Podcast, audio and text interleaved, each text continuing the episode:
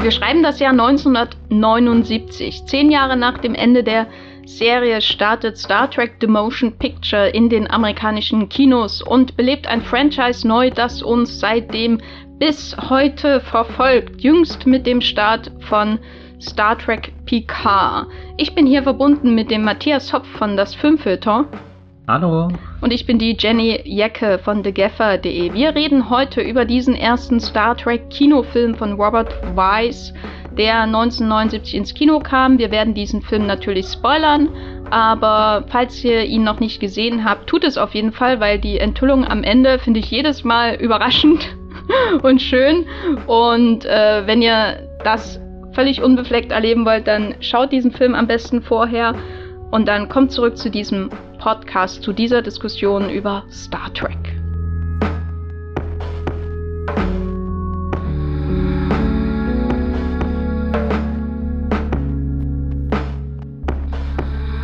Warum hat es zehn Jahre gedauert, bis dieser Film ins Kino kam? Heute denkt man ja, hm, äh, eigentlich selbstverständlich, dass nach dieser Serie ein Kinofilm gemacht wird. Ähm, der Grund ist sehr einfach. Die Serie war ja erstmal gar nicht so erfolgreich. Sie wurde nach drei Staffeln abgesetzt 1969 und dann erst in der Syndizierung, äh, also in der Zweitverwertung quasi, hat sie dann eine ähm, Followerschaft entwickelt, äh, wurde zum Kultobjekt und dann gab es erste Pläne, einen Kinofilm zu machen für ein sehr, sehr niedriges Budget. Die wurden dann wiederum eingestampft. Dann äh, kamen Pläne auf eine neue Serie zu machen, Star Trek Phase 2. Und das ging sogar sehr weit. Es gab ein, ähm, ein Drehbuch für eine Pilotfolge. Das Originalcast sollte zurückkehren. Erste Sets wurden gebaut und dann äh, geschah etwas, das ähm, ja die Welt verändert hat, nämlich Star Wars. Nicht zu wechseln mit Star Trek. Ich will nicht wissen, ob ich das jetzt falsch sagen werde in dem äh, Podcast. Star Wars kam ins Kino gefolgt von Die unheimliche Begegnung der dritten Art, beide Science-Fiction-Filme, beziehungsweise Star Wars, äh, Sci-Fantasy, Weltraum-Fantasy ähm, und Die unheimliche Begegnung der dritten Art von ähm, Steven Spielberg. Am Ende des Jahres 77 waren das die beiden erfolgreichsten Filme des Jahres und das hat die Macher äh, bei Paramount darin bestärkt, das doch auch nochmal mit Star Trek zu versuchen. Darauf wurde die Serie Star Trek Phase 2 eingestampft, äh, ebenso wie Teile des Sets und das äh, Skript der Pilotfolge wurde als Grundlage für den Kinofilm genommen, komplett überarbeitet, verändert, bla bla bla. Und am 7. Dezember, um genau zu sein, 1979, kam dann endlich Star Trek The Motion Picture ins Kino und zog ein langes Kinofranchise nach sich, die Wiederbelebung in Serienform. The Next Generation, Deep Space Nine, Voyager, Enterprise, äh, Discovery, Picard und so weiter und so fort. Es hört einfach nicht auf. Es wird niemals aufhören, hoffentlich. Fragezeichen. Darüber reden wir jetzt nicht. Wir wollen uns konzentrieren auf diesen ersten Film. Und äh, Matthias, wenn du dir, du hast dir den Film ja nochmal angeschaut, hast du gemerkt, dass er äh, eher so eine Fernsehepisode ist, die viel zu lange dauert? Das ist natürlich jetzt schon eine sehr spezifische Frage. Ähm, ich sag mal Jein, weil mein allererster Eindruck war eigentlich, wow, das hätte ich damals auch gerne im Kino gesehen. Ähm, weil das sehr groß anfängt alles mit, mit Bildern, die, die schon eher Richtung 2001 Space Odyssey schielen, so äh, eindrucksvoll wieder Bewegungen im Weltraum zelebriert werden. Andersrum habe ich aber auch auf die Läng Lauflänge geschaut und bin erschrocken. Schon wieder irgendwie so ein überlanger Film, den wir hier in dem Podcast besprechen. Letzte Woche erst Superman mit seinen 140 Minuten. Star Trek, der zählt heute über 130, glaube ich.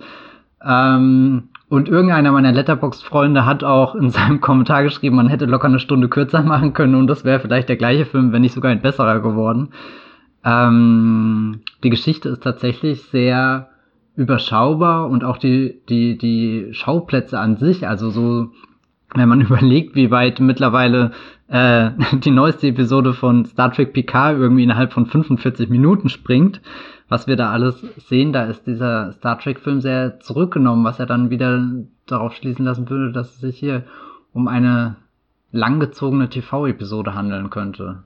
Ja, die, die Grundidee ist schon sehr simpel und hat man in der Serie auf ähnliche oder variierte Art auch schon gesehen. Es gibt halt dieses seltsame Ding, im All, das ähm, Klingonen-Schiffe äh, aufsaugt und äh, sich auf die Erde zubewegt, eine Art Energiewolke oder was auch immer, die sich da hinbewegt und die Enterprise, die rund erneuerte Enterprise, darüber können wir ja später mal reden, was das ähm, bedeutet, dass, dass die Enterprise rund erneuert wurde, macht sich mit äh, Kirk und äh, dann auch später Spock und der alten Crew und äh, einem jungen neuen Begleiter auf dem Weg, äh, um herauszufinden, was das denn soll. Äh, und das ist im Grunde die Story. Allein die, die Sequenz, in der man zum ersten Mal die erst rund erneuerte Enterprise mit den Augen des ähm, sichtlich schauspielerisch überforderten William Shatner sieht, ähm, der mir auch sehr leid tut in dieser Szene, ähm, weil er ist nur wirklich kein Sense of Wonder Gesicht. Alle anderen Emotionen ja, aber Wonder, ja, weiß ich jetzt nicht so. Äh, das dauert ja schon mehr als fünf Minuten, ähm, wie die Kamera da um diese Enterprise herum fährt. Und das hört ja dann nicht auf. Die schauen ja dann die ganze Zeit eigentlich auf diese Energiewolke, kommen hier immer näher. Und dann irgendwann, irgendwann nach 120 Minuten betreten die die. Und dann gibt's eine Energiesäule, von der das äh, Blockbuster-Kino, wie du im Vorgespräch erwähnt hattest, ja noch bis heute ähm, zehrt, weil ja halt kein Blockbuster mehr ohne eine große Energiesäule im Himmel, die in den Himmel schießt, ähm, auskommt. Ja, der, du hast den 2001-Vergleich erwähnt. Ähm, Douglas Trumbull ähm, hat auch hier die, die Effekte, ähm, hat daran mitgearbeitet, was einen jetzt nicht wundert. Fandest du das denn langweilig? Ähm, ich hatte den langweilig in Erinnerung. Also ich habe auch äh, nachgeschaut. Äh, auf Letterbox hatte ich ihn da mit zweieinhalb Sternen bewertet, was irgendwie so eine hm, Schulterzuck äh, Bewertung in meiner Erinnerung war irgendwie ein Film, den ich damals nur der Komplettheit halber geschaut habe und, und mich wirklich an so gut wie gar nichts mehr erinnern konnte. Also wirklich, das, das war gerade, ihn nochmal zu schauen, war, war eine, eine absolute Wiederentdeckung. Und wie schon gesagt, ich habe hab mir vorgestellt, wie muss das gewesen sein, wenn man da, da ins Kino gegangen ist, 79, und dachte, gut, ich schaue da jetzt irgendwas, was sich wie eine TV-Serie anfühlt. Also so ist es eher kürzer, überschaubarer, aber dann wirst du da eingeladen in, in echt wie als, als zieht sich da vor dir so eine Weltraumoper auf. Und, und einer meiner öftesten Gedanken während dem Schauen war jetzt, das fühlt sich teilweise so an, als hätte jemand am Ende diesen ewigen Lichterstrom in 2001 einfach in Zeitlupe abgespielt und, und jetzt kreist die Kamera, also so, so dieses Herumkreisen der Kamera um diese Flug, Flugobjekte und alles, das, ja, ich weiß nicht, ich habe das heute früh richtig genossen. Das war sehr entspannt. Vielleicht bin ich gerade auch in der Sonntagsstimmung dafür, äh, äh, mich darauf einzulassen. Ich weiß nicht, wie es wie es wirkt, den Film mit einem Zeitdruck oder so zu gucken, aber vielleicht sollte man dann generell keinen Film schauen, wenn man wenn man sich nicht wirklich drauf einlassen kann oder will. Ja, das war, war sehr, sehr festlich alles. Auch durch die Musik von äh, Jerry Goldsmith hatte ich da schon das Gefühl, da passiert irgendwas Großes, aber auch etwas überraschend Abstraktes. Also äh, gerade der Anfang, äh, wo, wo diese drei äh, Klingonen-Schiffe sich bewegen und da sind wir noch weit davon entfernt, irgendwie mal die, die richtige Crew von der Enterprise und so zu sehen, habe ich mich auch zwischendrin gefragt, habe ich jetzt schon irgendwas verpasst? Muss ich hier irgendwas wissen, was passiert und mein Star Trek Wissen ist ja jetzt nicht allzu tief. Bin froh, wenn ich die, die äh, einzelnen, keine Ahnung, Leute dann später alle mit Namen benennen kann, aber dann habe ich auch irgendwie gemerkt, nee, darauf kommt es gerade gar nicht an. Es ist wirklich ein, ein, ein pures äh, äh, Erfahren, ein, ein, ja, ein, ein, ein Film, der, der sehr sinnlich dann irgendwie daherkommt. Und damit habe ich überhaupt nicht gerechnet, weil das ist nicht irgendwas, was ich mir abgespeichert habe mit Star Trek-Filmen in meinem Kopf. Ja, ich habe den auch immer als langweilig in Erinnerung gehabt äh, und schon sehr oft gesehen. Also selbst noch vor äh, wenigen Jahren habe ich ihn größtenteils als langweilig in Erinnerung. Und es ist auch einer der Star Trek-Filme, die ich am seltensten im Vergleich zu den anderen gesehen habe. Also ich habe ihn häufig gesehen, aber im Vergleich zu der, wie oft habe ich ähm, der Zorn des Khan gesehen oder so, da, da fällt das, ist das quasi minimal. Zorn des Khan habe ich erst diese Woche geschaut. Ach, Film. Kann ich weiterempfehlen. Guter Film, genau wie die anderen danach. Selbst der mit den Wahlen und dem Lagerfeuer. Äh, ich, ich mag die alle. Genau. Moment, welcher ist der mit den Wahlen? Der vierte. Mit der, der- Zeitreise, wo die in Ah, San okay, Francisco ja. sind. Mhm. Ja. Und der fünfte ähm, war als Kind mein Lieblings-Star Trek-Film. Ähm, was gut ist, dass ich, äh, ähm, weil es ist gut, dass ich als Kind nicht als Filmkritikerin gearbeitet habe, würde ich sagen. Ist So. der nicht so gut, oder was? Na, der hat einen ganz schlechten Ruf. Aber, Aber ich, den habe ich schon als einen in Erinnerung, der da ein bisschen, auch ein bisschen seltsamer wurde. Ja, das auf jeden Fall. Ne, da- das wiederum macht mir jetzt eigentlich Neugier, ihn zu sehen. Also so vor dem vierten habe ich immer Angst, wenn ich den nochmal schaue. Ich glaube, den finde ich nur noch doof. Nein, da, also, nein. Nein. Also Spock in seinem, in seinem Bademantel und die Punks in der im Bus oder was das ist, also oder äh, Bahn wahrscheinlich eher in San Francisco. Nein, also und die Wale, also das fand ich auch als Kind toll. Äh, während der sechste mir furchtbar Angst eingejagt hat. Ähm, da hatte ich Albträume danach nach der Auftaktsequenz äh, des Mit sechsten. dem Blut, was da äh, Genau. durch die Gänge schwebt, ja. Genau. In meiner Erinnerung war das auch blutrot und nicht so, wie es heute aussieht, nämlich ähm, äh, CGI purpur. Ganz seltsam sieht das jetzt aus, wie so Play-Doh. Ja, anyway, Star Trek The Motion Picture. Darüber wollen wir eigentlich heute reden. Mm, ja, die Bilderflut. Ähm, also was ich interessant finde, ähm, weil der, der 2001-Vergleich ist mir natürlich auch ins Hirn geschossen, da kommt man ja nicht dran vorbei, so auch zeitlich einfach die Nähe zwischen den beiden Filmen, die Ära, was Science Fiction angeht. Ähm, Was ich interessant finde, ist, dass ich den Bilderstrom bei äh, im Finale von 2001 von Stanley Kubrick immer als dynamisch wahrgenommen habe. Also Mhm. man hat zwar diese Farben, aber sie wechseln ständig und und die die Lichter schießen über dieses äh, diesen äh, Helm, äh, der von Kira Dulaire oder wie er ausgesprochen wird, ähm, der Hauptfigur und äh, man hat irgendwie das Gefühl von Geschwindigkeit, ne, ähm, was dann ähm, produziert wird durch die Effekte, die da zum Einsatz kommen, während ähm, hier das alles ja wirklich extremst gemächlich ist, oder? Hast, hast du wirklich eine Sogwirkung gehabt bei dem Film? Na, ich habe ja vorhin gemeint, das fühlt sich an wie so eine Zeitlupe. Äh, also ich habe das wirklich als langsam wahrgenommen, aber ähm, ja, ich würde auch sagen, eine Sogwirkung. Natürlich eine andere Sogwirkung als die, die bei Inter äh, bei Interstellar sage ich jetzt schon. Oh, raus. Oh weh, also der andere Großmeister, der hier einen ähnlich guten Weltraumfilm wie Stanley Kubrick gedreht Wenn, hat, du, hat wenn, sich- der- wenn der Jerry Goldsmith die Orgel rausgeholt hätte, würdest du ihm Ah. 10 von 10 geben.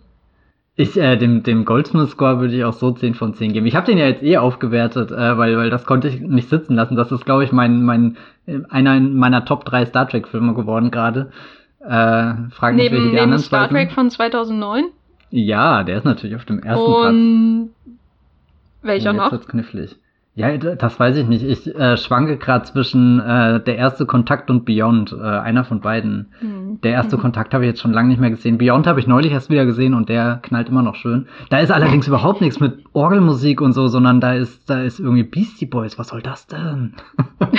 Was soll das denn? Hä? nee, Quatsch. Das ist eigentlich, das ist mega gut. Ich, äh, Beastie Boys kommt ja auch ganz kurz schon in dem J.J. Abrams Film ganz am Anfang, wo, wo Kirk hier als Junge eingeführt wird, äh, fährt er doch hier zu, zu Sabotage und das dann irgendwie im dritten Teil nochmal zu hören und dann wird das von Giacchino auch übernommen alles. Also nicht direkt übernommen, aber äh, äh, die, die Knallwirkung weitergeführt in seinem Score. Wir driften, glaube ich, ab. Ähm, es ging um die Langsamkeit und die Sogwirkung und äh, doch diese, diese Langsamkeit, die, die hat für mich was sehr Erhabenes ausgestrahlt und auch dieses Spiel mit der Ungewissheit vor dem, dem Nebel, in den sie sich hineinbegeben und äh, du, du weißt ja nie, was ist denn die endgültige Form von dem, wo sie da zufahren, über das sie da langsam schweben und dann schließlich auch hineingehen. Also das wirkte wirklich, da, da hatte ich das Gefühl, ich bin da an dieser Final Frontier und, und äh, kann mich jetzt gar nicht mehr auf Ein- meine...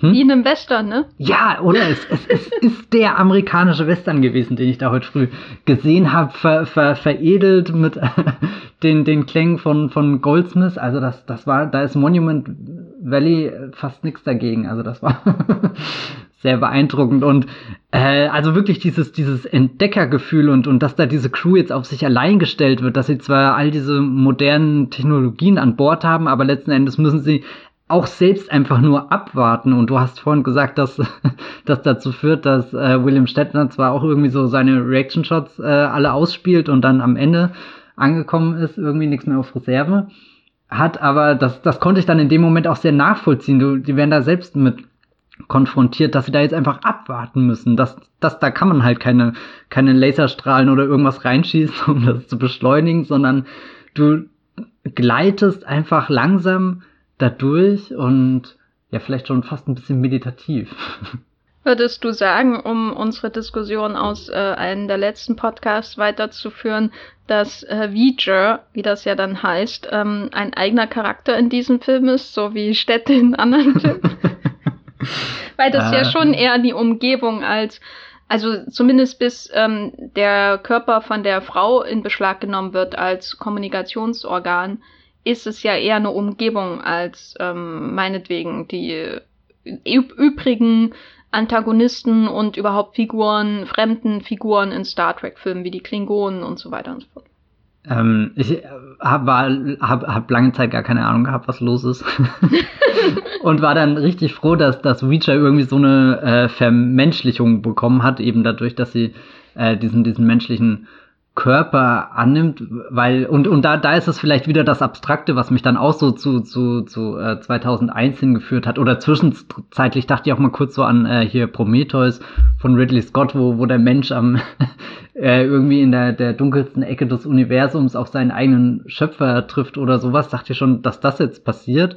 Ähm, ich, ich weiß nicht, ob ich es als eigenen Charakter beschreiben würde, aber man hat ja definitiv, man weiß, da ist irgendwie so eine Präsenz und, und ich war mir lange Zeit unsicher, ob das jetzt was Lebendiges ist oder einfach nur irgendwie so ein Monstrum oder wer steuert das oder woher kommt das? Und dann habe ich mich auch immer gefragt, was die Klingonen da am Anfang sagen, ob ich das einfach nicht verstanden habe. Also ja, ich habe es nicht verstanden, weil sie reden ja nicht Englisch. Hast du nicht mit Untertiteln geguckt? Doch, doch, ich habe aber da, da waren so viele Eindrücke, da, da waren die Untertitel irgendwie das Letzte, auf das ich mich dann ähm, fokussiert habe. Ähm, ja, eine unheimliche Präsenz einfach. So ein bisschen wie bei, bei weil du vorhin schon äh, erwähnt hast, Close Encounters, das riesengroße äh, UFO, was dann irgendwie erscheint und auch langsam anfängt zu kommunizieren. Einmal über äh, die, die Musik natürlich, dieses ganz bekannte Motiv, aber auch durch, durch seine Farben und, und, und das dauert ja auch sehr lange, bis du das dann mal in deiner ganzen Pracht vor dir siehst und fassen kannst. Und ehrlich gesagt, bei dem Star Trek-Film jetzt habe ich nicht das Gefühl, dass ich Witcher einmal komplett irgendwie gesehen habe. Also ich könnte das jetzt schwer nachzeichnen, sondern ich habe eher das Gefühl, ich habe mich da tief in etwas hineinbegeben. Und wir haben ja vorhin auch ganz kurz Apocalypse Now erwähnt äh, im Vorgespräch. Und das war auch was, wo ich dran denken musste, so wie sie da mit dem Schiff immer tiefer hinein in den Dschungel und du weißt gar nicht, ob sie da jemals wieder rauskommen in dieses Labyrinth und wo sie da äh, am Ende dann sind, wo Marlon Brando irgendwie äh, sich in alten äh, Gemäuern versteckt und da das sind ja auch nur noch so Schatten und das wirkte auch so so so sie gehen da immer tiefer in diese diese ja Witcher Umgebung hinein. Ja, wir hatten ähm, im Vorgespräch Apocalypse Now erwähnt, weil er zu den zehn erfolgreichsten Filmen des Jahres 79 mhm. zählt. Das finde ich auch sehr interessant, weil wenn ich habe hier die Liste von The Numbers ähm, da ist noch Superman von 78 auf 1, der im Dezember rauskam. Auf Platz 2 ist The Amityville Horror. Äh, auf Platz 3 ist ähm, Rock Rocky 2, was ähm, auch sehr ein interessanter Umgang natürlich ist äh, mit dem Vietnam, was nach Hause gebracht wird im Grunde in der in dem Rocky Franchise. Dann haben wir Star Trek The Motion Picture wo ich unterschiedliche Angaben gefunden habe, manchmal ähm, auf Platz 5, hier ist er auf Platz 4 der erfolgreichsten Filme 79 und dann ist Alien da in Stimmt, der Liste. Alien haben wir auch noch 79. Und ja. äh, danach ähm, The Apocalypse Now und dann irgendein Muppet-Film. Die sind gleich ineinander. Aber ich finde es interessant, ähm, weil du ja ähm, den Vergleich zu Close Encounters, der zwei Jahre früher, glaube ich, ins Kino kam, gezogen hattest ähm, diese Jahrestop Ten gibt ja so ein, diese zwei Seiten im Umgang mit dem Fremden wieder. Ne? Auf Platz eins ist Superman, aus dessen, wo wir quasi den Fremden sehen und wir sehen die Geschichte seiner, seiner Reise in diese neue Welt äh, aus, aus seiner Sicht. Er ist ja im Grunde wie das Alien auf der Nostromo, nur sehen wir die Geschichte aus seiner Sicht und nicht aus der äh, Geschichte von, von äh, nicht aus der Sicht von äh, den anderen, zumindest nicht durchweg. Ich stelle mir jetzt vor, wie Clark Kent äh, äh, Louis Lane durch die Gänge eines Raumschiffs jagt und es fühlt sich sehr nach dem Plot von Passengers an. Ja, oder Shining äh, in Space. Oh mein Gott, ja, Shining, natürlich. Der kommt ja dann ein wenig später. ja. Also das ist so die eine Facette. Da passt ja auch ähm, Star Trek dazu, diese Idee, dass da draußen etwas ist, aber es muss nicht äh, grundsätzlich feindlich gesinnt sein. Ne? Das hat man ja in äh, Close Encounters auch und das hat man auch in ähm, Der Tag, an dem die Erde stillstand von Robert Weiss, äh, einen seiner, den er, den er in den 50er Jahren gemacht hat, 51 glaube ich, einen seiner berühmtesten Filme äh, von diesem Regisseur des ersten Star Trek Films, ähm, wo man ja auch dieses Alien hat, das mit der fliegenden Untertasse auf die Erde kommt und ähm, die Menschen feuern den ersten Schuss und das Alien ist sehr, sehr, sehr, sehr geduldig, um irgendwann mal zu Potte zu kommen, den Menschen zu sagen, hier, Frieden, äh, it's a thing, uh, please do it.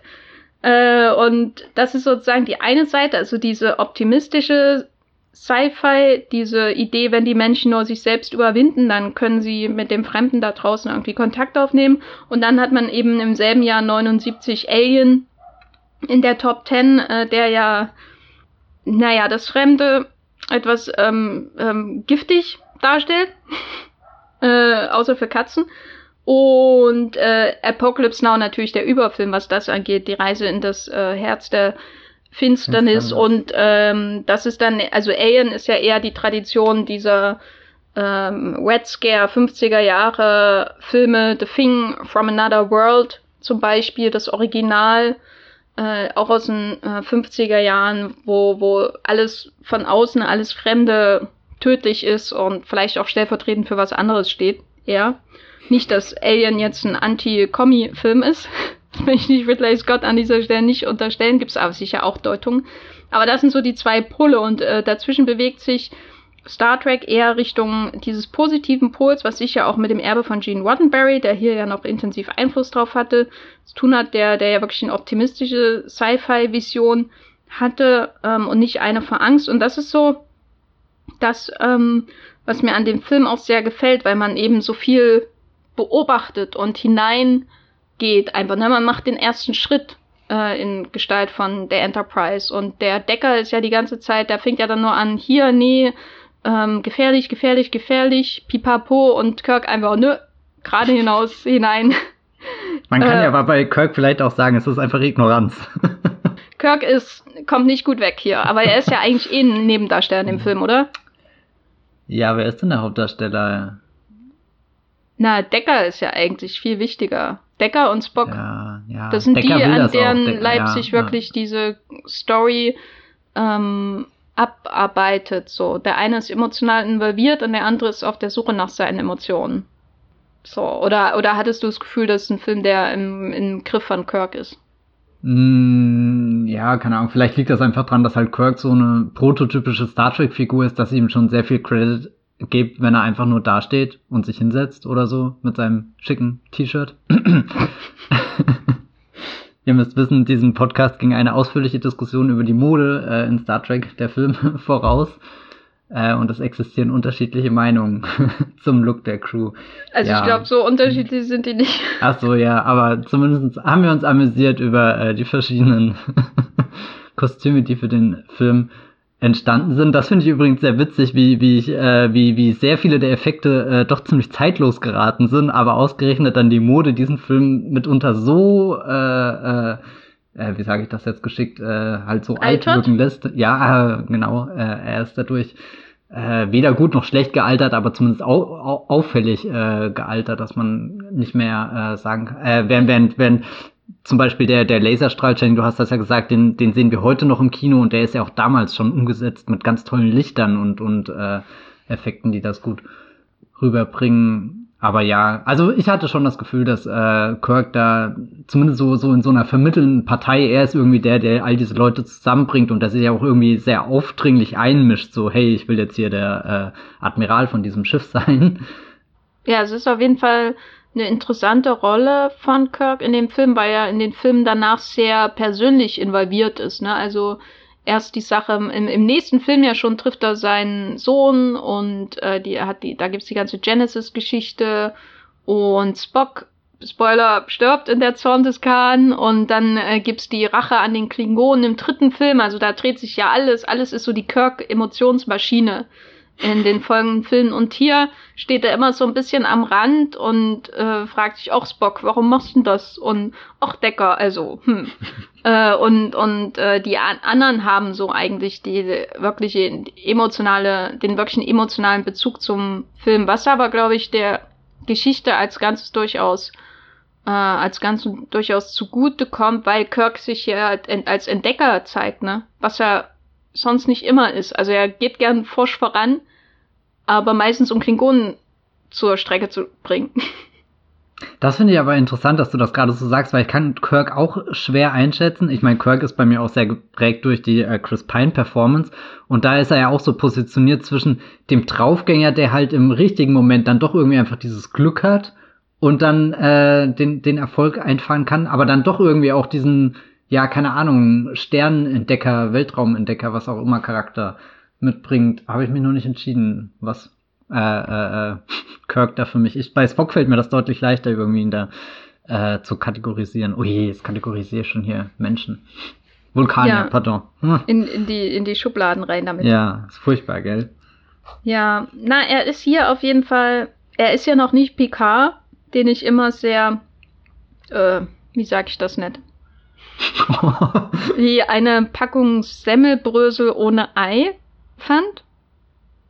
Hä? Äh, das musst du kurz erklären. Trocken.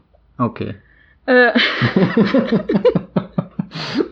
oh. ähm, also Picard fand ich als Kind schon immer, der war halt wie der Oberlehrer in der Klasse, obwohl ich ähm, natürlich manche Folgen davon auch sehr mochte von TNG und der erste Kontakt mache ich auch als Film und so. Und Kirk ist halt so der Abenteurer, aber hier ist er halt schon, da merkt man noch mehr den Wattenberry-Einfluss, glaube ich, dass ähm, Kirk äh, eben wie ein Seefahrer ist, der auch ins Bermuda-Dreieck fährt, ne, wo ihm alle sagen, dumme Idee. äh, und dafür findet er aber, dadurch findet er aber erst die Lösung des Problems und durch das Opfer von zwei Menschen, dass es sich hinterher sehr schön redet. muss man ja ähm, sagen. Also insofern. Wobei man muss aber auch sagen, Decker wollte das richtig. Also Kirk hätte ihn ja aufgehalten, aber der andere war sich seiner Meinung da schon sehr, sehr entschlossen. Kannst du noch mal deine Impression von Decker äh, in der finalen Szene von Star Trek The Motion Picture geben? Die war vorhin sehr vorzüglich. Kirk, ich will das. Ich habe gar keine Ahnung, ob er das wirklich so sagt oder ob das nur so in meinem Kopf angekommen ist. Aber das war, ich meine, ich bin ja sehr begeistert von der Enthüllung am Ende. Das äh, wirklich, äh, das, das hat mich gerade so gepackt. Wahnsinn, aber dieser Moment, wo, wo Decker beschließt, dann eins mit äh, Richard zu werden, das kam für mich so aus dem Nichts, aber er sagt das trotzdem mit einer solchen Entschlossenheit. Kirk, ich will das, das, das ist das, was ich mir mein Leben lang erträumt habe. Da war ich ein bisschen perplex von den Emotionen, die dann bei ihm da auf einmal rauskamen. Wobei es, er, er spielt das ja nicht emotional im Sinne von, von er, er bringt da viel Mimik und Gestik mit, aber es, es, es platzt da wirklich so aus ihm raus. Das war wirklich so ein Moment, der den Film nochmal zum, zum, ja, Wackeln gebracht hat. Genau, Reacher, falls ihr ähm, Star Trek The Motion Picture nicht so gerade im Gedächtnis haben. Wir reden ja nicht von dem ähm, ähm, Gruselspiel, das ein ganzes Filmfranchise äh, hervorgerufen hat, Reacher, sondern wir reden von Reacher.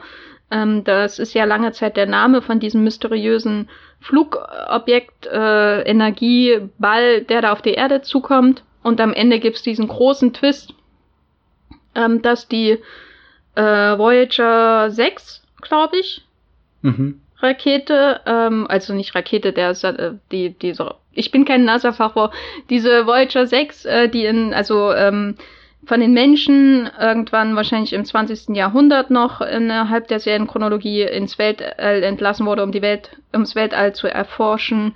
Das ähm, sagt ja irgendwie so 300 Jahre vorher, glaube ich. Genau. Ja, ja ich meine, ähm, äh, in, in der 70er wurden ja Voyager 1 und 2 abgeschossen, also in den Weltraum, nicht äh, versenkt. Wer weiß.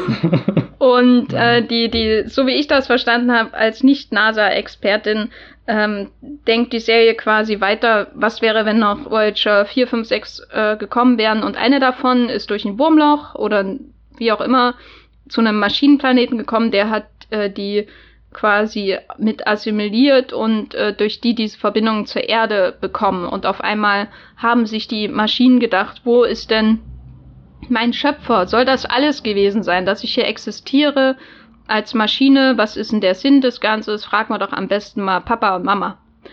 Und äh, deswegen kommen sie quasi, äh, kommt dieses Voyager, was die Abkürzung ist dann für Voyager, äh, auf die Idee zur Erde zu reisen und äh, die zu die Carbon-Einheiten oder wie das Carbon Units oder wie das immer gesagt wird in dem Film, ähm, dann doch mal abzutasten und ähm, äh, äh, zu scannen und dabei alle zu töten aus Versehen. Naja, kann passieren. Aber das ist so der große Twist des Films und damit kommt dann dieses künstliche Intelligenz-Thema ähm, rein, was natürlich das Franchise bis heute verfolgt. Auch also es gibt da ja berühmte Episoden selbst, insbesondere mit den Borg aus ähm, The Next Generation.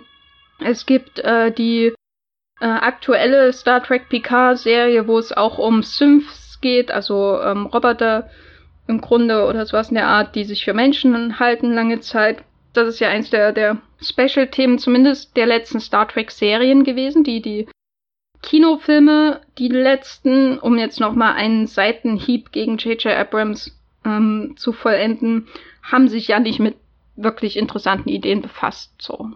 Ne? ich versuche ja nur auszureizen, was ich alles in diesem ja. Podcast sagen kann. Ganz dünnes Eis hier. Du hast ja gesagt, dass du den ähm, Twist wieder vergessen hast. Ja, ich habe ja ziemlich viel von dem Film vergessen. Also ich wusste gar nicht, um was es geht. Das war gerade wirklich ihn, äh, als hätte ich ihn zum ersten Mal gesehen. Ähm, und war dann überhaupt überrascht, dass er mit so einem großen Twist um die Ecke kommt, weil das war ich das letzte, was ich mit den Star Trek-Filmen verbunden habe. Also so, ich dachte ja, das ist etwas, was J.J. Mm, Abrams dann zum Beispiel mit Khan erst in diese Reihe eingeführt hat, aber offenbar war es schon äh, lange vorher tief in ihr verwurzelt. So, ich hoffe, das war das letzte Mal, dass wir J.J. Abrams erwähnt haben. Wir können den noch ein paar Mal erwähnen. Nee. J.J. Abrams, der, der San Francisco schrottet, während hier man sich äh, sehr über die Aufnahmen von der Golden Gate Bridge in der Zukunftsvision äh, freut, wo das Sternflottenhauptquartier ist und so weiter und so fort. Also man hat wirklich von Anfang an irgendwie das Gefühl, dass diese Welt enorm groß ist, selbst bevor dieses, äh, dieses Wölkchen dann kommt, um die Erde zu zerstören. Ähm, hatte ich, also manchmal das Gefühl, dass da so viel gezeigt wird, als wäre ich in einer Star Trek Galerie und nicht in einem Film. Galerie ist ein schönes Wort. Ich muss nämlich auch so an, an Muse Museen denken. Also weißt du, du, du siehst ja irgendwie so alte römische Statuen vor dir und läufst dann da langsam rum und genauso erkundet die Kamera irgendwie die, die Enterprise, das Raumschiff, und kann sich gar nicht satt sehen an den, den ausgestellten Formen. Ich finde auch den Shot, den du gerade erwähnt hast, äh, wo, wo man die, die Golden Gate Bridge wirklich im Hinter, Hinter, Hintergrund irgendwie erkennt. Also das war wirklich ein sehr, sehr tiefes Bild, was, was ganz viele tolle Ebenen hat, wo ich fast am liebsten auch mal Stopp gedrückt hätte. Keine Ahnung, warum ich das nicht einfach getan habe, weil rein theoretisch bin ich dazu in der Lage. Aber ja, manchmal. Naja, Sonntag früh ist viel verlangt das Interessante ist ja, wir haben ja in den letzten Wochen viel über die Arbeit mit Effekten gesprochen. Ähm, insbesondere natürlich auch bei diesen frühen Blockbuster-Filmen, angefangen bei Der Weiße Hai, dann ähm, Superman und dann eben bis hin zu sowas wie Matrix und Fluch der Karibik und so weiter. Das ist ja schon elementarer, elementarer Teil, wie man in Gera sagen würde, ein elementarer Teil ähm, des Blockbuster-Wesens ähm, dass diese Effekte da sind, dass sie zur Schau gestellt werden. Aber normalerweise, wenn wir jetzt auf die Filme schauen, die wir zuletzt besprochen haben, sind die doch immer sehr, sehr dynamisch und nicht ähm, so, so rein begaffend, oder? Also.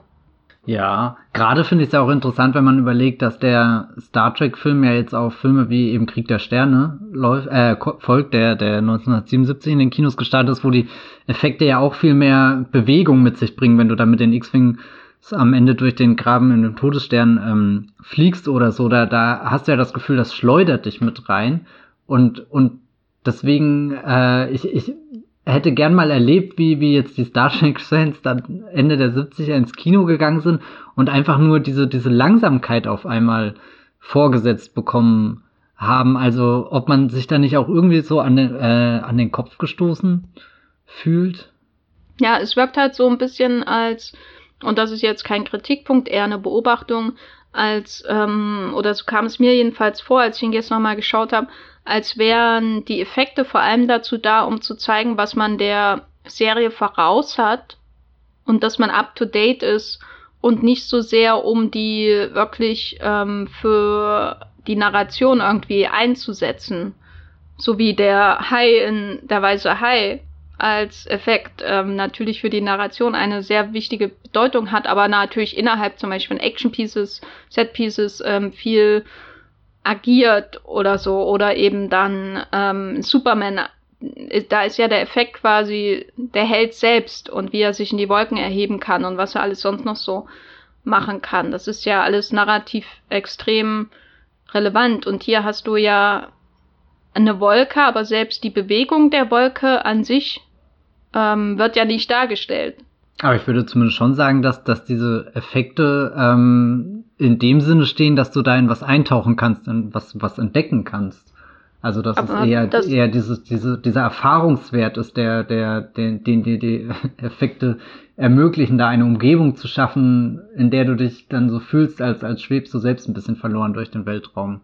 Aber das ist ja dann so, als würde man, und wie gesagt, das ist keine Kritik an sich, sondern eher eine Beobachtung, weil ich hm. finde es halt sehr, sehr ungewöhnlich, einfach grundsätzlich. Äh, das ist ja so, als würde man die eine Szene in Jurassic Park, wo die zum ersten Mal die Brachiosauren beim Mittagessen sehen und die an den Bäumen, äh, an den Kronen äh, knabbern, auf den ganzen Film auf, ausziehen und die ganze Sache, wo die, wo der T-Rex ausbricht und was macht, ausschließen. So, weil selbst die, äh, na gut, man hat ein paar Mal so Blitze-Action, wie als hätte der, der Imperator ähm, Hilfe Pate gestanden für, für, die, für die Gegenmaßnahmen, aber das ist ja wirklich sehr, sehr zurückhaltend. Es spielt ja eigentlich keine Rolle, außer dass die, die Ilia oder wie sie heißt, ähm, da, da absorbiert wird. Uh, das ist ja so das Dramatischste, was im Grunde nach diesem ähm, Verschwinden der Klingonen passiert. Und was von ist, der Crew keineswegs gewürdigt wird. ja, das ist, wird einfach so drüber hinweggegangen. Okay, und vor allem dann gleich in der nächsten Szene sitzt schon jemand Neues an dem Platz einfach. Ja, du bist halt austauschbar in der ja, Welt. Hm. Das ist das Leben im, ja, welchem Jahrhundert spielen wir? Ach, frag mich nicht, wann? 23. Jahrhundert? Irgendwann weit weg. Ja, ich glaube 23. Jahrhundert. Hab ich gerade gegoogelt. Aber ich meine, das ist so, weißt du, das ist für mich völlig absurd, wenn ich darüber nachdenke, dass schon, also selbst für 79er Verhältnisse. Ja.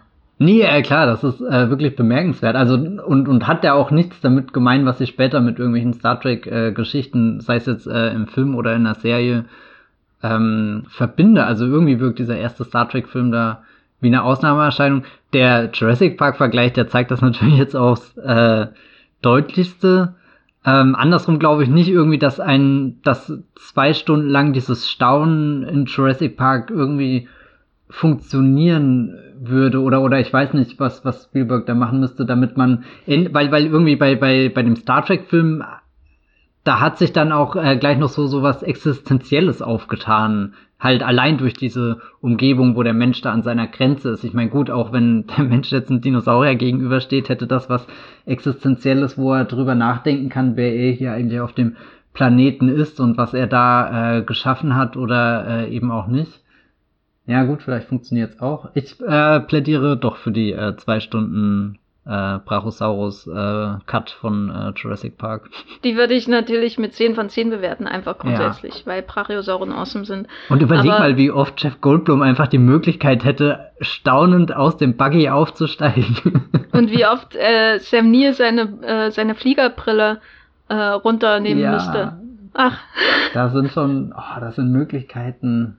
Und äh, einfach je, äh, zwei Stunden lang kommt alle fünf Minuten noch ein, noch ein Herdenmitglied dazu. Und, und hätt, so füllt man den Film. Und du hättest immer das Gefühl von der John Williams Musik, immer dieses da da da da da. Oh, es, ich meine, ja, ja, es gibt, gibt gute Dinge in dieser Welt. Hm. Genau. Gut, dass wir unsere Wunschversion von Jurassic Park ähm, da auch äh, zusammengefasst haben. Ja, ich meine, der zentrale Unterschied zu Dinosauriern oder zum Beispiel Pandora und Navis oder Agent Smiths, zum, wobei die Matrix noch relativ, aber selbst die Matrix wird ja sehr sehr ähm, körperlich fassbar irgendwie vorgestellt. Man weiß nicht letztendlich, wie die Matrix so richtig aussieht, ne? Mhm. aber man hat konkrete Bilder dafür. Der, der größte Unterschied so vom Effekt her ist ja, dass dieses Feature-Ding eigentlich unfassbar ist, so für den menschlichen Geist, ne? Ja, das meinte ich auch vorhin. Ich kann es dir gar nicht richtig beschreiben, was ich da jetzt gesehen habe, obwohl ich irgendwie zwei Stunden lang mit der Kamera langsam durchgefahren bin. Ist das, was zurückbleibt, halt eher das, das Gefühl und, und die Erfahrung des, des Schauens dann, anstatt dass ich sagen kann, so hier, ich zeichne dir jetzt meine Skizze von, das kann ich bei, bei die, die Begegnung der unglaublichen Art, äh, kann ich das natürlich. Äh, auch nicht so schön, aber zumindest von der Form her wird es irgendwann hinkommen. Mit Kartoffelbrei. Ja. oh je. Aufgabe für unsere Hörer. Ähm, ähm, formt Reacher mit äh, äh, Kartoffelbrei nach und schickt ja. uns bitte die Bilder. Danke. Wir werden das in einer Galerie äh, veröffentlichen. Wir haben ja jetzt sehr, sehr viel über Reacher gesprochen. Ähm, kann man überhaupt von Menschen in dem Film sprechen? Na, also der, der Kirk, der scheint da ja schon ganz Mann zu sein. Und Pille auch. Aber die, die sind ja eigentlich nur ähm, Staffage, oder? Die sind ja eigentlich nur da, um zu schauen. Mehr noch als die Spielberg-Gesichter, die berühmten, die immer aufgefahren werden, wenn irgendwas bei Spielberg ähm, den menschlichen Geist überwältigt. Dann, dann schauen sie in den Himmel und sind schockiert, äh, überwältigt auf jeden Fall von der Erhabenheit die da von dem Film aufgefahren wird, zum Beispiel auch in, weiß nicht, War of the Worlds oder so, es muss nicht immer nur E.T. oder so sein. Ähm, und hier ist ja quasi die Hauptaufgabe von allen Beteiligten ähm, zu schauen, zu schauen, zu schauen, was sehr passiv ist, außer der Decker, der dann auch ähm, den von dir zitierten, hoffentlich auch gesagten Satz sagt und mal was Aktives macht. Aber eigentlich sind ja, ich, also mir kam das manchmal vor, und ich mochte den Film, aber mir kam es manchmal vor wie so, ähm, so ein Modell, äh, wo so kleine Menschen reingebaut sind, die drumrum stehen und Menschen symbolisieren sollen. Aber eigentlich guckt man nie auf diese Menschen, wenn man sich so ein Modell anschaut, wie zum Beispiel in dieses Modell, diese Modelle von Berlin in äh, Undine von Christian Petzold, der jetzt im Kino gelaufen wäre schon. oh. Aber äh, bei solchen Modellen hat man ja immer irgendwie was architektonisch oder anderweitig Interessantes stehen und dann sind so Menschen da, um Menschen zu symbolisieren, aber niemand schaut bei diesen Modellen die Menschen an, sondern alle schauen nur das an, was äh, da technisch oder architektonisch oder sonst wie relevant ist, weißt du? Und so kam es mir bei dem Film manchmal auch vor mit den Menschen. Ja. Kannst du das nachvollziehen? Ich kann das nachvollziehen und ich glaube, äh, warum ich das nicht sofort als Kritikpunkt äh, oder oder überhaupt wahrnehme, jetzt unabhängig davon, ob ich es gut oder schlecht finde, ist auch wieder, weil Star Trek als Franchise für mich halt mit einer gewissen Geschichte äh, einhergeht und da ist dann nicht nur die Enterprise eine wichtige äh, Figur, sondern eben auch die die äh, Figuren und dann reicht es irgendwie das Wissen, okay, das ist halt Kirk und Spock und Spock verhält sich so und Kirk reagiert darauf so. Ähm, es sind wenige auch allgemein von, von diesen zwischenmenschlichen Momenten. Also ich liebe die Szene, wo, wo Kirk zu Spock dann sagt, jetzt setzen Sie sich doch endlich mal hin.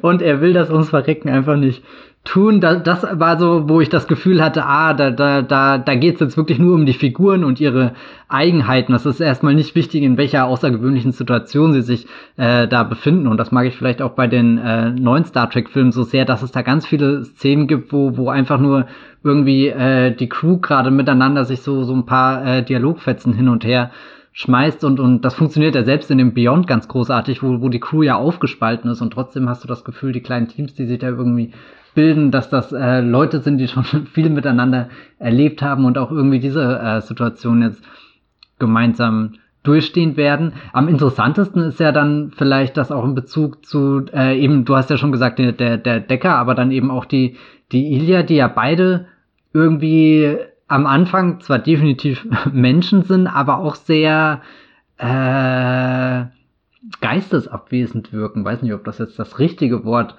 ist oder so, aber mh, hm, wie alt sind sie da auch wirklich reingesetzt worden und dann passiert viel um sie herum und sie warten eigentlich nur, bis sie da äh, irgendwie, äh, bis sich, bis sich ihr größeres Schicksal ähm, auftut. Auch wenn das bedeutet, dass es sich irgendwann auflösen äh, müssen. Ein ziemlich kühler Film insgesamt. Also es ist nicht nur Spock, der da auf die Brücke kommt und jegliche Herzlichkeit irgendwie von sich äh, äh, oder an sich abprallen lässt. Es ist auch die Herzlichkeit, die, die Kirk da irgendwie in dem Moment sagt, fühlt sich nicht so an, als steht da wirklich ein Freund, der dich umarmen will, sondern eher jemand, der das vielleicht sogar auswendig gelernt hat und, und weiß, dass äh, wäre jetzt ein, ein menschliches Verhalten, äh, das am, am Rande des Weltraums jemanden gegenüberzubringen, aber er kann nicht darüber hinwegtäuschen, dass die gerade äh, sich an einem Ort befinden, wo, wo, wo sie so weit weg von, von ihren Wurzeln sind, wie sie es eigentlich nicht mehr sein könnte. Und dann ist es ja noch absurder, dass sie ausgerechnet da in diesem hinteren Winkel äh, des Universums etwas finden, was ja eigentlich von der Erde ausgeht und sich in etwas verwandelt hat, was ähm, sie gar nicht mehr wiedererkennen und was sich selbst ja auch gar nicht äh, äh, wiedererkennt, beziehungsweise so richtig weiß, was es ist, außer eben das, was es ähm, als Auftrag erhalten hat und dadurch ja einerseits äh, unglaubliches Potenzial entfaltet, aber sich gleichzeitig auch in einer ähm, Einbahnstraße bewegt. Du hast ja schon erwähnt oder angedeutet, dass man hier so ein bisschen so vor vollendete Tatsachen ähm, gestellt hat, was so die Figuren angeht. Ich meine, klar, Spock muss resozialisiert werden, das ist so die größte Veränderung, weil er ähm, eigentlich da sein großes Vulkanier-Ritual ähm, durchziehen wollte, aber er ist ja eben immer noch ein bisschen zu mensch menschlich und das hindert ihn daran und deswegen denkt er an Vija eine Antwort zu bekommen und muss gleichzeitig sich so ein bisschen wieder an die Geflogenheiten der Menschen ähm, gewöhnen. Also ich habe schon das Gefühl, dass er im Verlauf des Films so ein bisschen weicher wird, also als würde er mhm. so ein bisschen seine Gelenke und Emotionen ölen und äh, ein bisschen runterlaufen und nicht ganz so so so so ähm, ver, verhärtet halt, wie er am Anfang wirkt. Also da wirkt er ja wirklich als da, also dachte ich auch, war schon der Serie so schlimm? Vor allem auch der Moment, er, er kommt ja da kurz in die Brücke rein und dann dreht er sich ja einfach wieder um und geht in den Aufzug zurück. Aber das, also das fühlte sich wirklich an, wie als biegt gerade jemand das Bild rum, um den Spock da umzudrehen, weil er einfach selbst nicht in der Lage ist, diese Bewegung durchzuführen. Diese, diese, diese, ja, keine Ahnung, diese gewisse Leichtigkeit mitzubringen, die das jetzt in dem Moment erfordern würde, als, als echt wie als läuft er durch so, so ein Rambock, aber ohne unbedingt die Gewalt, sondern eher so sowas, ja, fast schon wie sowas Monolithisches oder so. Ja, sehr verloren, der arme Herr. Also wir haben ja schon beim Umgang mit den Effekten so angedeutet, ähm, wie sich dieser Film zur TV-Serie verhält, nämlich in, im Grunde ähm, versucht er sie ja schon in vielen Dingen zu toppen und manchmal habe ich auch das Gefühl, es, für, es versucht so ein bisschen überzukompensieren für die TV-Her Zukunft und dann von allem gleich doppelt und dreimal so viel, ja, um mitzuhalten mit Star Wars und wie sie alle heißen. Ähm, was zu einem sehr interessanten, faszinierenden Sci-Fi-Erlebnis führt, auf jeden Fall. Also ähm, ich war beim Wiederschauen auf jeden Fall positiv überrascht und fand ihn auch nicht mehr so langweilig und fand ihn gerade in der zweiten Hälfte wirklich toll. Den Anfang eher zäh. Ähm, aber das Interessante ist ja trotzdem, dass er es annimmt, dass alle die Serie gesehen haben, oder? Also er er ist ja eher wirklich so eine, wie eine Postseriengeschichte erzählt und nicht mit, ach, jetzt steigen wir in das nächste Abenteuer der Enterprise ein, nur diesmal ist es ein Kinofilm und keine Folge. Äh, ich habe ja noch keine einzige Star Trek-Serie in meinem Leben zu Ende geschaut, obwohl ich schon mehrere angefangen habe. Hab da natürlich auch oft überlegt, ich habe dir ja vorhin schon im Vorgespräch gleich die Frage gestellt, äh, warum sehen die Uniformen jetzt anders aus? Und ich meine, das ist ja jetzt wirklich nichts, was den Film irgendwie in seinen Grundfesten erschüttern würde, dass da äh, irgendwelche Farben fehlen oder äh, da sind oder so, aber mh, mm, ja, ich weiß, ich kann, ich kann ja gar nicht sagen, wie, wie der Film wirkt, wenn man all das Wissen hat, weil ich das ja eben nicht habe. Und deswegen war ich da dann ganz dankbar, dass er eher in so eine abstrakte Richtung auch geht und ich gar nicht so viel über die Hintergrundgeschichte zwischen meinetwegen Spock und Kirk wissen muss. Ich hatte zwar auch keine Ahnung, was es dann am Anfang wirklich mit diesem Ritual auf Vulkan ist das ja wahrscheinlich auf ja. sich hat, ähm, sondern äh, ich ja. glaube, das war eine Art Jugendweihe. Bin aber keine, kein Trekkie.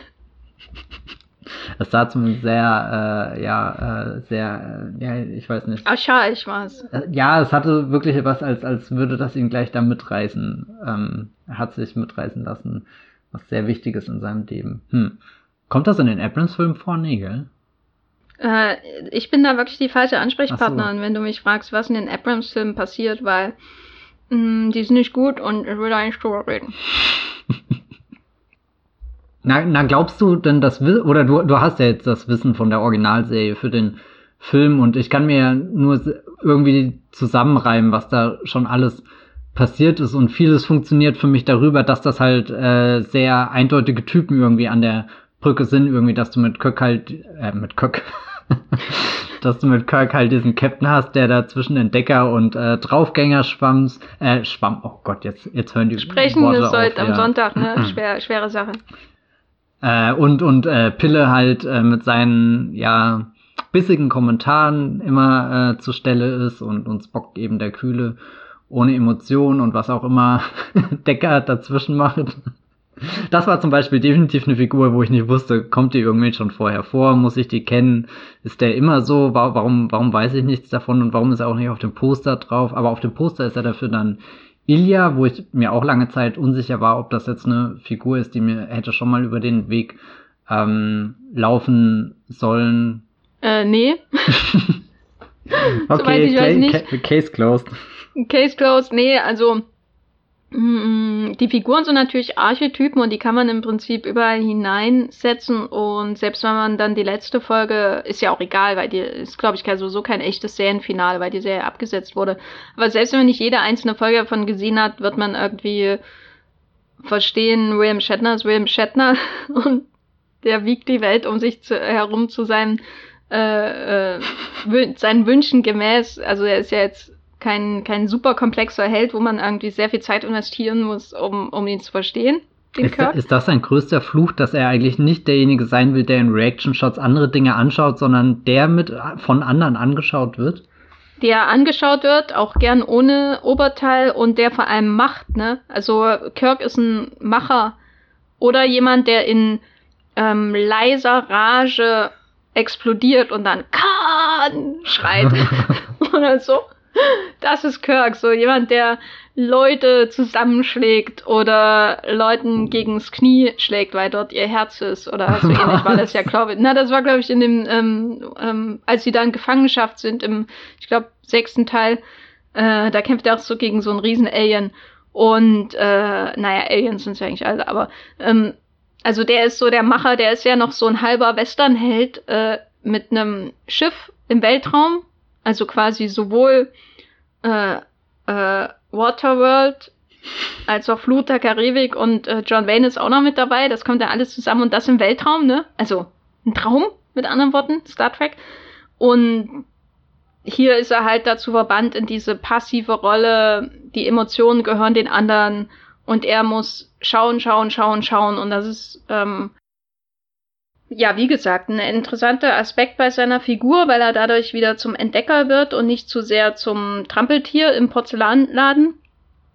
Ähm, aber ja, das, dadurch wirkt der Film manchmal, glaube ich, einfach so ein bisschen äh, als, also so, so, als würde er so neben einem, also es wirkt manchmal so, als hätte er irgendwie, wäre aus dem Rhythmus von Star Trek.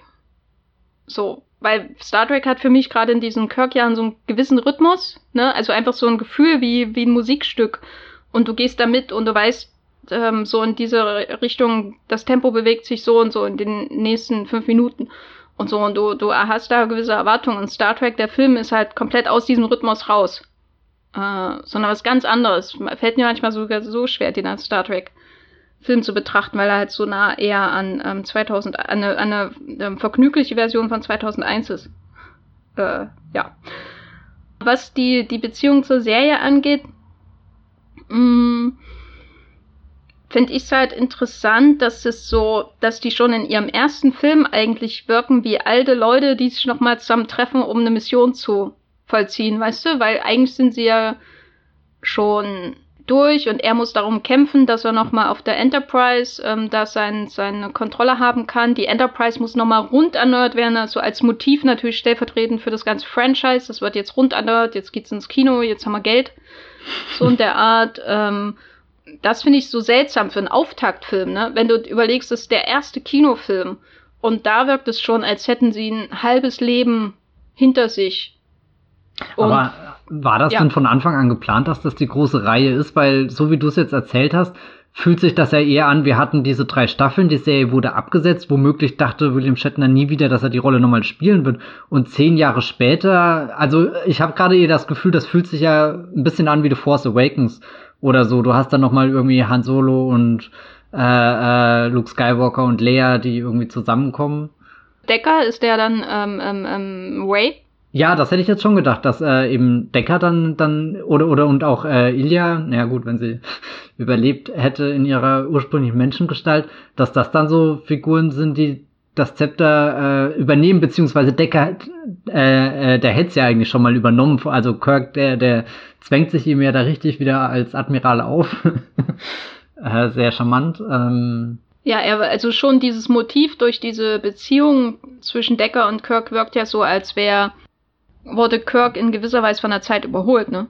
Ja, stimmt, gell?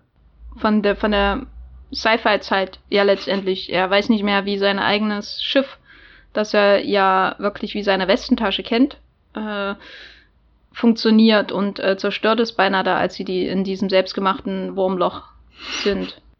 Ähm, na, da die Sache ja aus einer ähm, gecancelten Serie hervorgegangen ist, kann man schon von ausgehen, dass auf Fortsetzung, an Fortsetzung gedacht wurde, ne? Das Franchise wiederbeleben. Leute lieben Sci-Fi, machen wir doch mehr davon. Hm. So. Ja, und gerade äh, wenn man halt die Zeichen dann Ende der 70er liest, was die Leute im Kino geschaut haben, wird man sich da wahrscheinlich schon was versprochen haben, dass das funktioniert. Hm, na gut. Also es ist einerseits hat man so die Etablierung, die Enterprise ist geupgradet. Ihr schaut nicht mehr dasselbe, was 1969 durch dieses All geflogen ist. Äh, hier sieht alles schöner aus. Hier zeigen wir euch fünf Minuten en Detail, wie das aussieht. Und andererseits haben wir die Crew, die äh, nicht rund erneuert wurde, sondern äh, die sich gegenüber den Leuten, die theoretisch ihren Nachfolger antreten müssen, beweisen müssen. Also insbesondere durch die Kirk-Decker-Beziehung. Ne? Also er wie gesagt, er mobbt ihn ja in geradewegs eine Lichtsäule, um, sein, um seine größte Konkurrenz auf den äh, Posten äh, des Captains äh, von diesem Schiff aus dem Weg zu räumen. Das macht er alles sehr, sehr clever, der Kirk. Ich wette, und, der war auch damals, der ist in die Zeit zurückgereist und hat Voyager 6 auf dem Maschinenplaneten gelenkt. Ich sag's dir. und vor allem, er hat Decker emotional so zerstört, dass Decker am Ende denkt, er will das, dass das sein ja. Schicksal ist. Also eigentlich ist es Kirk schon die, die schlimmste Star Trek-Figur ever. auf jeden Fall. Kannst du nochmal sagen, Decker? Ich will da. oh Gott, er sagt das wahrscheinlich gar nicht. Jetzt habe ich langsam ein schlechtes Gewissen, wenn ich das so oft wiederhole, aber. Ich möchte einfach, dass mhm. sich das ähm, so wie so ein Lauffeuer irgendwie unter den Hörern verbreitet, die den Film nicht mehr so im Gedächtnis haben, damit das zu so einem dieser Filmzitate wird, die berühmt werden, obwohl sie nie wirklich in dem Film gesagt wurden, weißt du? Oh ja. Das hat mich so auch schon mal irgendwann so. frustriert, als es noch bei Movieplot den Filmzitate-TÜV gab und ich weiß noch, dass ich da über irgendwas schreiben wollte, was ich toll fand und dann stellt sich heraus, dass das nie so im Film gesagt wird. oh je. Gut, dann haben wir das ja auch geschafft, liebe Hörer. Ihr wisst, was eure Aufgabe ist. Es ist natürlich saudoof, dass wir jetzt den ganzen Plan schon verraten haben. Ja. Das wäre ja wie, als hätte jetzt Kirk schon von Anfang an zu Deckard gesagt, ich will später, dass du das willst. Wir müssen mal sagen, er heißt Decker, ne? Nicht Decker, oh weil Gott, er ist ja. ja. nicht der Held aus Blade Runner. naja, die drei Jahre wenn, später. Wenn auch Sid Mead, der mit an Blade Runner äh, Konzeptzeichnung und so weiter gemacht hat, auch an Star Trek The Motion Picture mitgearbeitet hat. Ne? So kommt das alles zusammen, alles hängt zusammen und so weiter. Das ist wie und, bei Cloud Atlas. Uh, Guter Film. Jetzt hast du mir komplett den Wind aus den Segeln genommen und ich bin gerade in mir in mich zusammengesackt. Hm. Was hast du noch für äh, Gedanken zu, zu Star Trek The Motion Picture? Ich dachte vorhin äh, noch, um nochmal den Jurassic Park Vergleich aufzuzeigen, weil du gesagt hast, äh, die Kamera fährt um das Schiff, nicht nur um das zu genießen, sondern auch vorzustellen, hier, wir haben das Schiff geupgradet, so sieht das aus. Stell dir mal diese kranke Version von Jurassic Park vor, wo die Kamera um das Merch fahren würde und sagen würde, und diesen Rucksack könnt ihr danach kaufen. Also das würde ich ja eigentlich Colin Trevorrow in Jurassic World 3 absolut zutrauen. Dass, nee, aber Jurassic World 3, der, der geht doch schon eher an, an äh, das ist doch schon ein, ein posthumaner Blockbuster. Wer soll denn da noch Rucksäcke kaufen? Da geht's nur noch darum, wie der Mensch verreckt und äh, der, der Dino die Herrschaft übernimmt, so wie das Dr. Ellie Settler prophezeit hat. Also lieber David Ehrlich, hier. Ich wusste, ich weiß nicht, wann die Transformation stattgefunden hat. Wir machen ja keinen Godzilla 2014 Podcast. Äh, aber dieses posthumane Kino, das muss aufhören. das muss aufhören. Aber glaubst du nicht, dass äh, der Care und äh, Lilia nicht auch zwei Figuren sind, die sich schon in die Richtung des posthumanen Kinos bewegen? Na, sie sind auf jeden Fall posthuman am Ende. Aber das Kino ist nur sehr human, weil die. Äh, weil das menschliche die, Abenteuer die beginnt gerade 2, erst. Star Trek 2 dreht sich ja nicht um sie, ne? ja, da hat die Reihe echt irgendwas verbockt. Ja. Der Schöpfungsgedanke da, äh, der Star Trek 1 beendet, wird ja in Star Trek 2 durch Genesis quasi weitergetragen. Die Idee, dass der Mensch dann Gottähnliches äh, schafft. Und ja, so viel zu meinen Star Trek-Kenntnissen. das Wichtigste ist eher Khan. Im zweiten Teil ist alles, was man über den wissen muss. Ein, ein sehr, sehr schöner Film. Hast du das Gefühl, dass er ein Sequel vorbereitet, als du es geschaut hast, in irgendeiner Weise? Mm, na, dadurch, dass der Decker ja dann plötzlich verschwindet und äh, Ilya und äh, das alles abgeschlossen ist, äh, wirkt der Film, du hast das ja vorhin schon so schön gesagt, er wirkt wie so eine, äh, äh, ja, er sticht da wirklich heraus aus dem, dem normalen Star Trek-Rhythmus oder das, was man damit verbindet. Wie so eine an, an, an, er ist wie so eine Anamo Anomalie? Ja. Entschuldigung. Er ist wie so eine Anomalie im Weltraum. Also wir als gucken da Uhura und Co. auf ihren, ihren Bildschirm und entdecken das und sagen, oh, da ist Star Trek The Motion Picture. Und äh, da, da kommt die Reihe ja nicht mehr wirklich zurück. Ähm, ich weiß natürlich, dass es weitergeht. Äh, deswegen, aber ich, ich habe nicht das Gefühl, dass, dass die, also ich meine, auch wie der Film aufhört, da ist ja nicht großen Epilog oder irgendwas, sondern ähm, sie sind da in diesem riesengroßen, in dieser riesengroßen Struktur in Voyager nochmal drinne. Dann kommt die Lichtsäule und das nächste, was man ja im Endeffekt sieht, ist die Enterprise, die auf die Kamera zufährt. Und da habe ich mir auch gedacht, boah, das Schiff, das ist schon sehr glücklich designt einfach. Das, das sieht sehr, sehr toll aus, wenn das sich durch äh, den, den Weltraum bewegt und, und äh, es ist eher so, ein so ein symbolisches Ende aus, äh, naja, da, das Universum ist riesengroß, da warten noch viele Abenteuer und Kirk sagt ja auch eher so was Unbestimmtes zwischen, naja, wir äh, hier einfach mal volle Kraft voraus, keine Ahnung, wo der Kurs hingeht, aber er sagt ja zumindest schon mal nicht definitiv zurück zur Erde. Ähm, aber es ist nicht so, dass du irgendwie einen konkreten Plot-Device, glaube ich, kriegst, wie das äh, bei späteren Star Trek-Filmen der Fall ist. Oder generell bei späteren Franchise-Sachen. Ja, der Film funktioniert eher so wie äh, ein Gang durch die äh, Waschanlage, ne? Für, für das Franchise und dann äh, blitzeblank alles. Der Konkurrenz aus dem Weg geschafft. Ich will das noch immer wieder betonen, was hier in dem Film wirklich passiert. Äh, und dann geht's quasi raus auf den äh, Weltraumhighway, um äh, irgendwelchen alten Gegnern aus der Serie zu begegnen, wie zum Beispiel Khan, oder äh, die, den eigenen äh, Klingonenhass unter die Lupe zu nehmen, oder irgendwelche Wahlgeräusche aussendenden seltsamen äh, äh, äh, Säulen im Weltraum zu untersuchen und so, was da alles noch in dieser Reihe passiert. Die Story an sich hat, glaube ich, nicht so viele Konsequenzen wie die Sache, die mit der Enterprise selbst passiert und wie, was das für Kirk bedeutet, dass er da nochmal auf das Schiff kommt und das hieß jetzt neu und er entdeckt sich als Captain neu, so, ne? Durch als Admiral. Diesen, als, ach Gott. Aber also das ist, glaube ich, das Einzige, wo ich denke, da wird wirklich ein Schritt zu neuen Filmen gemacht während äh, diese Konfrontation mit Reacher eher so ähm, vielleicht auch so ein Abschluss ist für den Entdeckergeist dieser Crew. Äh, weil ich habe manchmal das Gefühl, dass das halt der letzte Film ist, wo man das wirklich so intensiv merkt. Und danach kommen eher so klassische ähm, Konflikte hinein, äh, alte Bekannte, die Rache wollen und so weiter und so fort. Also es kommen natürlich immer irgendwelche unbekannten Flugobjekte und so, es gehört natürlich dazu.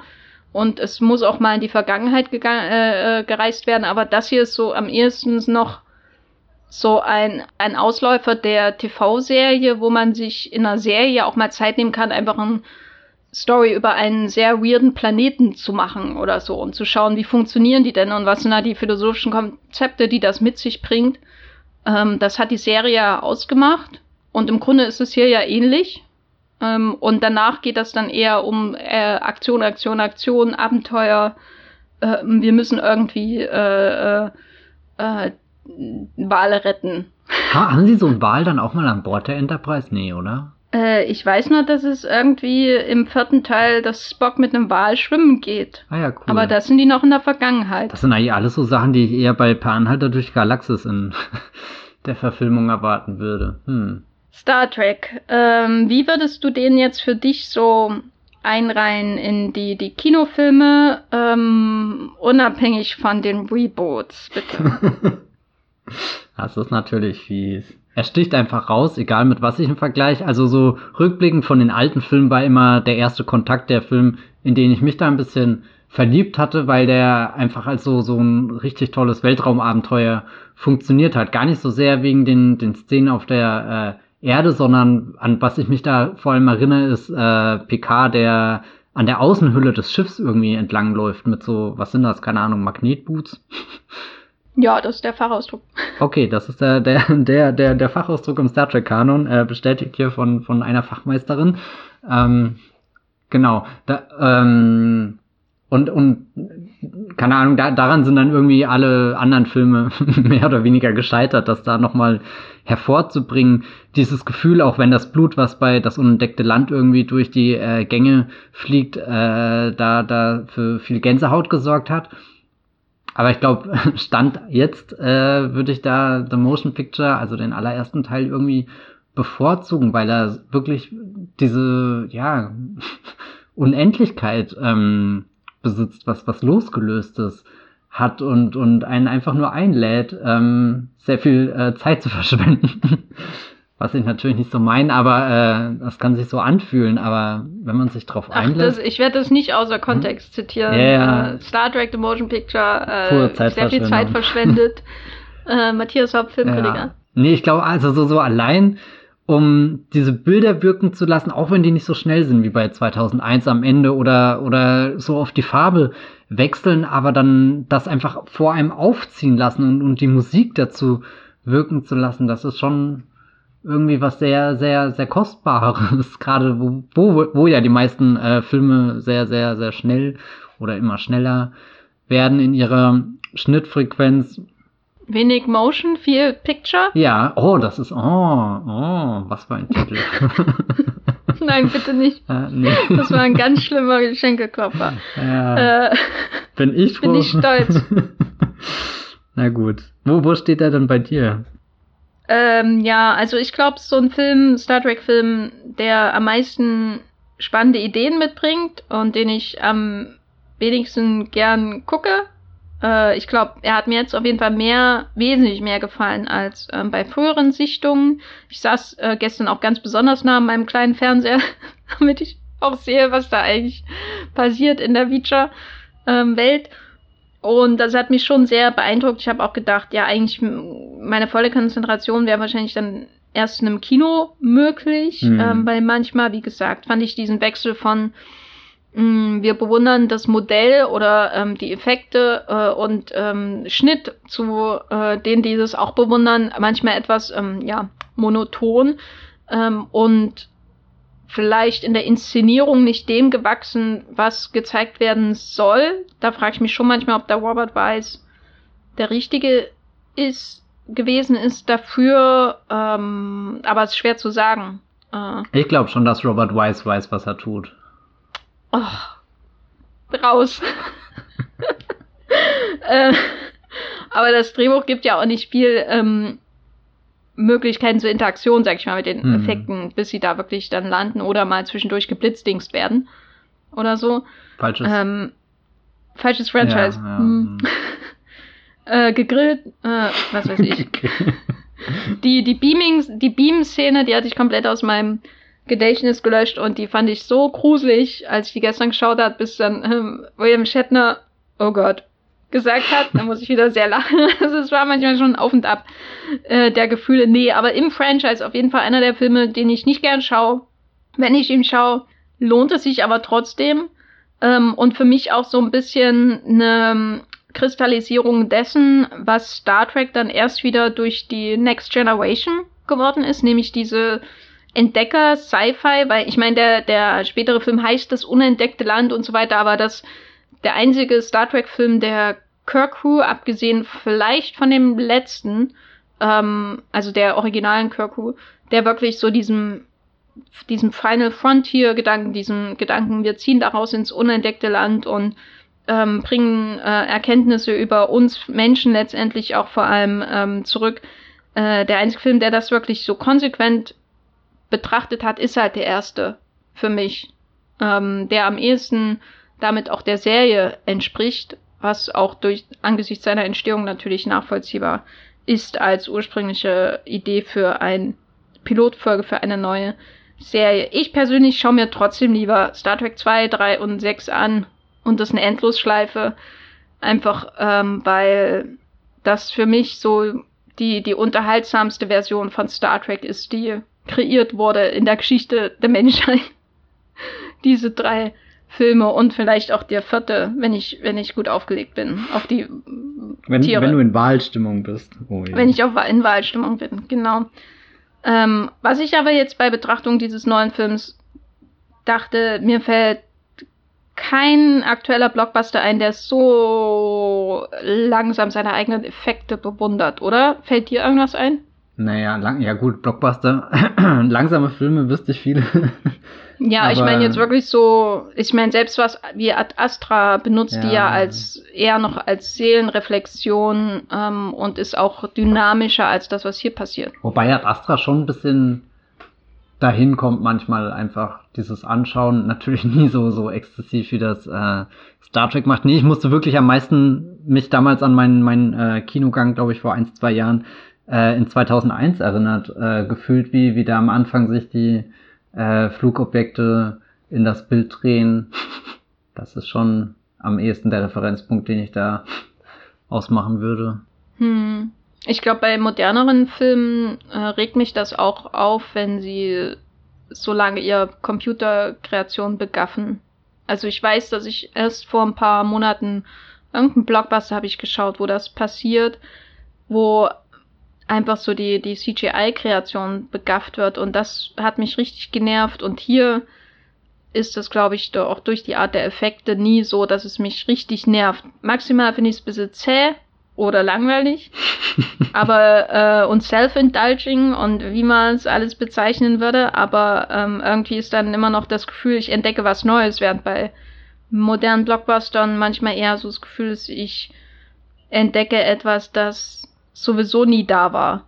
Äh, hängt aber, glaube ich, mit der Art und Weise äh, zusammen, wie die Taktilität hier dargestellt wird, versus in ähm, Computer, bei späteren computergenerierten Effekten. Das ist einfach eine andere Art von Oberfläche, die einem da präsentiert wird. Mhm. Und hier dieses Lichterspiel und so und diese, diese Disco, wo sie am Ende landen, das ist schon einfach schön.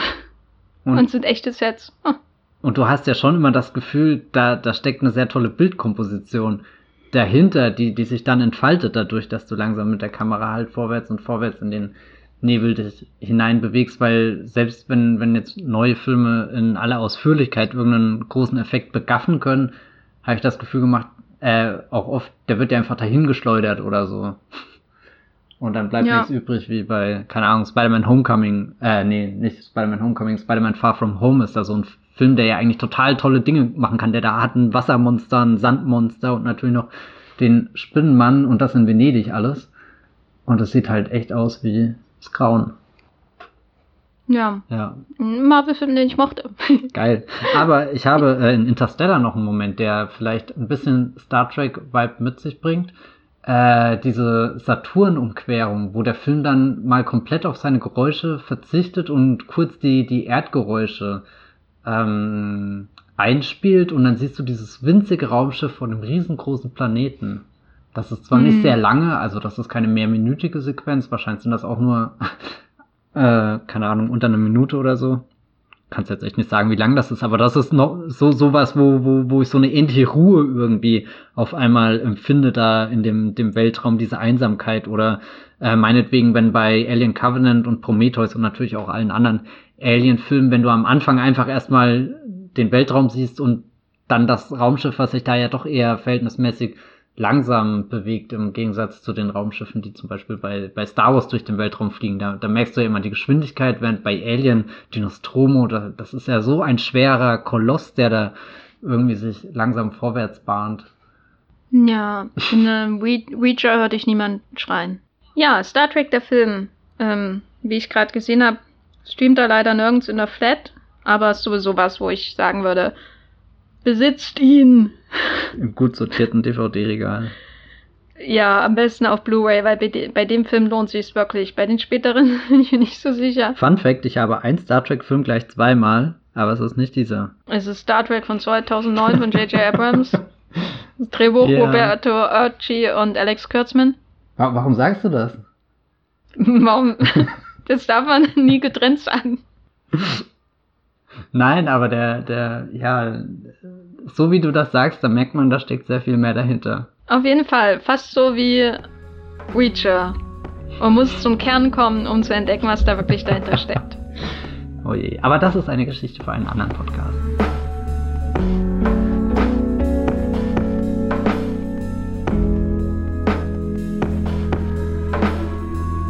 Das war der 112. Wollmilchcast. Puh. Fast wären wir bei einer Stunde gewesen und dann habe ich, hab ich gedacht, nee, so geht das nicht. Wir müssen dann noch 20 Minuten länger reden. Matthias, ähm, wo kann man dich außerhalb dieses Podcasts ähm, aufsuchen? Aufsuchen. Bitte nicht mich aufsuchen. Aber ihr könnt mir folgen auf Twitter zum Beispiel als Bibelblog, schreibe ich da mit 3e. Oder ihr lest, was ich in meinem Blog, das Fünffeltor, schreibe, nämlich momentan gar nichts. Oder auf Movieplot, da schreibe ich auch. Warum unter- eigentlich nicht? Ja, weil äh, alles sehr stressig momentan ist.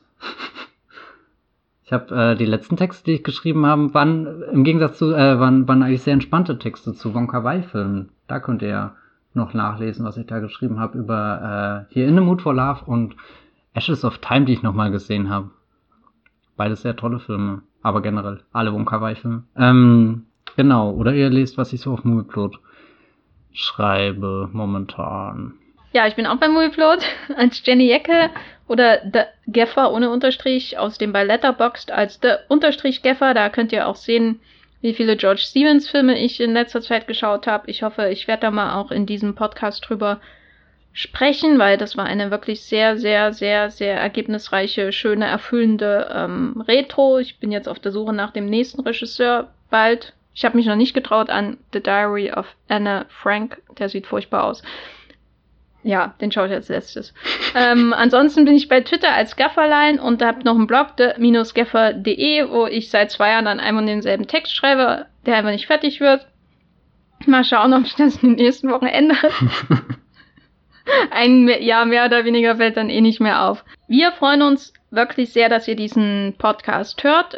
Das ähm, ähm, ja, beflügelt uns. Wenn ihr ihn unterstützen wollt, dann könnt ihr gern eine Review bei Apple Podcast schreiben oder einfach ein paar Sterne vergeben, wenn ihr nicht so viel Zeit habt. Ja, wer kann es euch ähm, verübeln? Ich stell mir gerade vor, wie dieses äh, Kaninchen aus Alice im Wunderland, das immer so unter Zeitdruck ist, das dann schnell irgendwie fünf Sterne bei Apple Podcasts noch abgibt, bevor es wieder weitergeht. Hm. Ja, so hat sich Lewis Carroll das vorgestellt. Ja. Ja, weil das hilft uns, ähm, neue Hörer zu finden, denen der Podcast dann empfohlen wird und so weiter und so fort, damit noch mehr Leute hier unser Gerede über äh, uralt Blockbuster erfahren können, es, äh, damit es ihr Leben bereichert, damit sie auch wissen, wie die viel, viel bessere Version von Jurassic Park ausgesehen hätte, die wir in diesem Podcast heute freigelegt haben. Und das ist wirklich ein Gewinn. Ne? Brachiosaurus, 120 Minuten. Steven, denk drüber nach. Ich warte auf den, auf den Brachio-Cut. Ja, wenn du ihn Äh, in release the Brachio-Cut, sag ich nur. Nein, bitte nicht, oh Gott. Danke fürs Zuhören und bis zum nächsten Mal. Tschüss. Ciao.